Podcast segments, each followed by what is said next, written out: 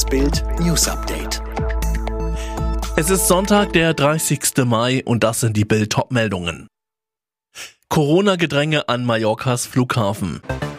Irrer Prozess in Bad Kreuznach. Vater randaliert auf der Kinderstation.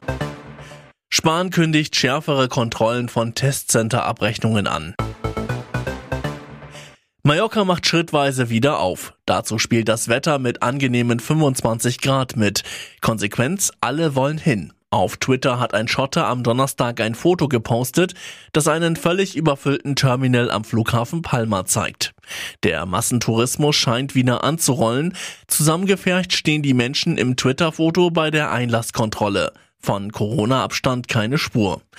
Regeln gibt es dennoch weiterhin auf Mallorca zu beachten. Zwischen Mitternacht und 6 Uhr gilt auf allen Inseln eine Ausgangssperre. Innengastronomie gibt es nur bis 18 Uhr und unter Auflagen. An einem Tisch dürfen auch draußen maximal vier Personen Platz nehmen. Ganz schön schräg, dieser Prozess. Weil ein kleiner Junge seine Weihnachtsgans nicht essen wollte, stand sein Vater jetzt vor Gericht. Was war passiert? Am ersten Weihnachtsfeiertag 2018 lag der Sohn von Industriearbeiter LKY auf der Kinderstation des Diakoniekrankenhauses Bad Kreuznach. Zum Mittag gab es Weihnachtsgans, doch die wollte der Achtjährige nicht. Ein Alternativmenü mit Schweinefleisch lehnte sein Vater aus religiösen Gründen ab. Das Unheil nahm seinen Lauf. Weil sich die Krankenschwester nach der Essensausgabe um ein anderes chronisch krankes Kind kümmern musste, blieb der Junge hungrig.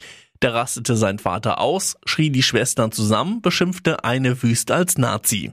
Wie der Ausraster weiterging, das steht auf Bild.de. Nach Berichten über groß angelegten Abrechnungsbetrug in Corona-Testzentren hat Gesundheitsminister Spahn schärfere Kontrollen angekündigt. Es werde nun stichprobenartig mehr überprüft, schrieb er auf Twitter.